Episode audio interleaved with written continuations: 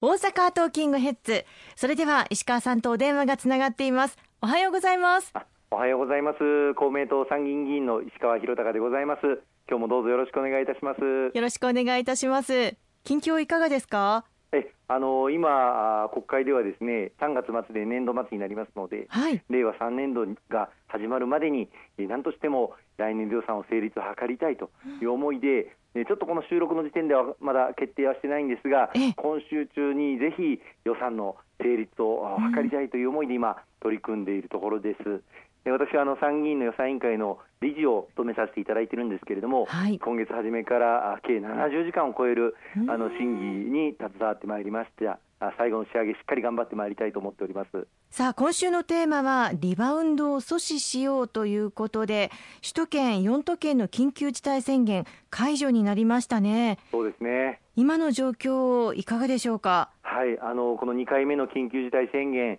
発令されまして、はい、えー、大阪、関西をはじめ全国のあの地域の皆様のご協力、ご理解をいただいて、当初、まあ、昨年の年末あたりですね本当に逼迫した医療提供体制、また非常に高いあの感染拡大の状況だったんですけれども、はい、新規感染者数も8割近く提言をあのさせることができて今週、えー、東京1都3県も含めて全国すべての緊急事態宣言解除ということになりました。全国の新規感染者数でいきますと、はい、直近の1週間では10万人当たり約6人というふうになっておりまして、一時期に比べて大幅にあの減少することができたというふうに思っております。ただ、まあ、最近、やはり横ばいから微増という傾向もありますので、今日のテーマにあります通り、リバウンドを起こさないような対策、これが極めて重要かと思っております。あの関西圏で言いますと、まあ、大阪、兵庫を除いて各府県とも10万人当たり5人を下回る水準となっております。しかしあの大阪、兵庫、京都などでは3月上旬以降、横ばいから微増というふうにやはりなっておりまして、はい、緊急事態宣言がまあ解除されて約2週間になるんですけれども、人手もあの増えております。特にあの若年層の方々のあの感染感染の水準が高くなっているとともに、また関西地域でもあの変異株これの報告が増加しているということも注意事項だというふうに思っております。また全国的に言うと宮城県、また沖縄県では新規の感染者数の数が非常に増えていて10万人当たり14人あるいは13人と非常に増加しているということも注視をしなければならないというふうに思いますね。まあ、なんとかリバウンドを阻止するために私たち一人一人が取り組まないといけないということもまだまだありますよね。はいあの政府からは緊急事態宣言解除後もあの以下の取り組みについてのお願いがあの国民の皆様にあの出されていますのでぜひあの皆様のご協力をいただきたいというふうに思っております。一つ目は大変恐縮なんですが引き続き外出や移動について3密を避けるまた感染リスクが高まる5つの場面というのを回避をしていただく。またディスタンスを取るマスクの着用あるいは手洗い、手指衛生こうしたことの基本的な感染対策を徹底していただきたいというふうに思っております、はい、またあの都道府県をまたぐ移動これはできればですね避けていただきたい。さらには大人数での会食というのはぜひとも避けていただきたいというふうに思います。特にこの時期、まあ、春休みになり、転勤や大学への入学、卒業などですね、歓送迎会が行われたりする季節だというふうに思います。うん、さらにはあの桜も咲き始めて、お花見の季節でもありますが、はい、ぜひこの時期にはあの大人数での会食は控えていただく、花見も歩き花見でぜひ桜をめでていただいて楽しんでいただければというふうに思います。もう一つ大きくあの政府からお願いさせていただいている点としてイベントの開催についてもご協力いただきたいことがまだまだございます。一つは、まあ、イベントを開催するにあたってはさまざまな業種別のガイドラインに基づく感染防止対策をあの講じていただくということ。それからあの3密が発生しないような座席の配置あるいは距離の確保マスクの着用そして催しの前後における選手や出演者参加者に関わる行動管理基本的な感染防止対策を講じていただくこと。あるいは出演者参加者の皆様に接触確認アプリココアこれを引き続きダウンロードしていただく利用していただくこうしたことをあのお願いをさせていただいております。はい、えー、もう一つあのお仕事をされている方々へのお願いとしては、はい、今後とも在宅勤務テレワークやあるいは時差出勤自転車通勤まあ、このようにあの人との接触を減らす取り組みをぜひとも続けていただきたいということまた職場での感染防止の取り組みもぜひお願いをしたいということ、まあ、こういったことについて、え政府から要望が出されておりますのでぜひあの緊急事態宣言は解除されましたけれども、引き続きのご協力をいただければ大変ありがたいというふうに思います。継続してやっていくということが大切ですよね。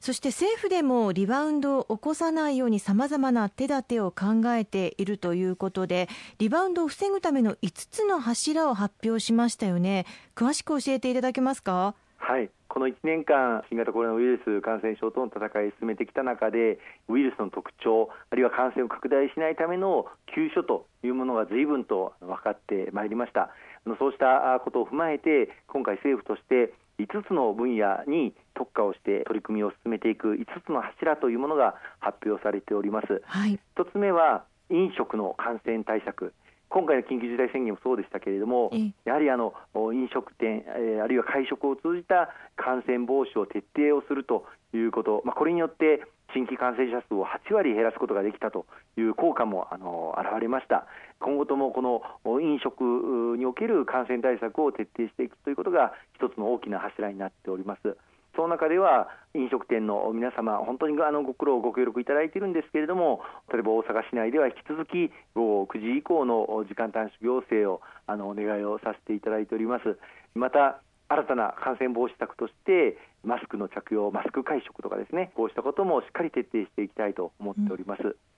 2つ目の政府の、まあ、5つの柱の中の取り組みとしては、はい、変異株対策、これをやっぱり強化をしていくということがあ今、極めて重要だというふうに認識をしております。この変異株を早期に探知をしていくこと、それによってクラスターを迅速に封じ込めることができるというふうに考えております。あの変異株を見つけ出すためのスクリーニング検査、これは今10%程度、まあ、陽性になられた方の中で変異株を見つけ出すための PCR 検査をやっているんですが、はい、えー、この割合をですね40%程度まで引き上げていくことに政府として取り組んでいく、まあ、そのために民間の検査機関あるいは大学等とも連携をしてこの変異株の感染拡大を防いでいく。いち早く見つけ出して変異株のクラスターを封じ込めていくということが社会全体の変異株の感染拡大の防止になってまいりますのでこれを一層強化していくということが打ち出されています。3点目の柱として政府が取り組んでいくのがこのリバウンドを防ぐためにモニタリング検査中でですねどれぐらい実際感染が広がっているのかということを行政検査、モニタリング検査、民間検査を組み合わせて検査を行っていきます。あのこれまでは発熱とかあるいは濃厚接触者の方とかそういった方々が PCR 検査を受けて陽性か陰性か判断というのをやっていましたが、はい、街中でモニタリング検査を行うことで、どれぐらい陽性の方がいらっしゃるのかということをしっかり把握をしていく、そのことによって感染拡大の予兆を広がっていきつつあるのか、あるいは横ばいなのか減っているのか、この現状の予兆を測るためのモニタリング検査を徹底してやっていく、これが3つ目の取り組みになります。そして4つ目の取り組みは収束を図っていく最大の鍵であるワクチン接種。これを着実に推進をしていくということです、後ほど申し上げますが、まあ、医療従事者の方々に対する接種が進められておりまして4月の12日以降65歳以上の高齢者の方々のワクチンの接種がスタートしてまいります。これを国を挙げて着実に推進をしていくというのが4つ目でございます。そして最後5つの柱のうちの5つ目は医療提供体制をさらに一層充実をさせていくということになります。この、まあ、第3波と言われる感染の拡大が落ち着いた。今だからこそ改めて一般医療とコロナ医療の両立を図っていくこと。あるいは病床、宿泊療養、自宅療養の役割分担をどうしていくのか。また患者の受け入れが可能なコロナ病床、宿泊療養施設をさらに拡充していく、5月までにこの病床や宿泊療養の施設の確保計画というものがあるんですがこれを見直していく取り組みをしていく。さらには医療機関の役割分担をしっかり徹底することで、はい、医療提供体制を充実をしていく。例えばですねコロナの症状は収まってもう感染はさせる病状にはないんですが、はい、後遺症等でまだ入院が必要な方については後方支援の医療医療機関これを充実させることで新たな新規感染者の方の受け入れ提供体制を充実させることができるあるいは宿泊療養を利活用を促進していくためにこれは公明党が強く推進をしたパルスオキシメーター血中の酸素濃度を測ることで病状の急変というものを把握することができるものですけれども、はい、このパルスオキシメーターをあのしっかりと配備を図っていく。こうした医療提供体制をしっかり充実をしていくということを5つ目の柱として取り組んでいきたいというふうに思っています。ありがとうございます。後半も引き続きよろしくお願いいたします。よろしくお願いいたします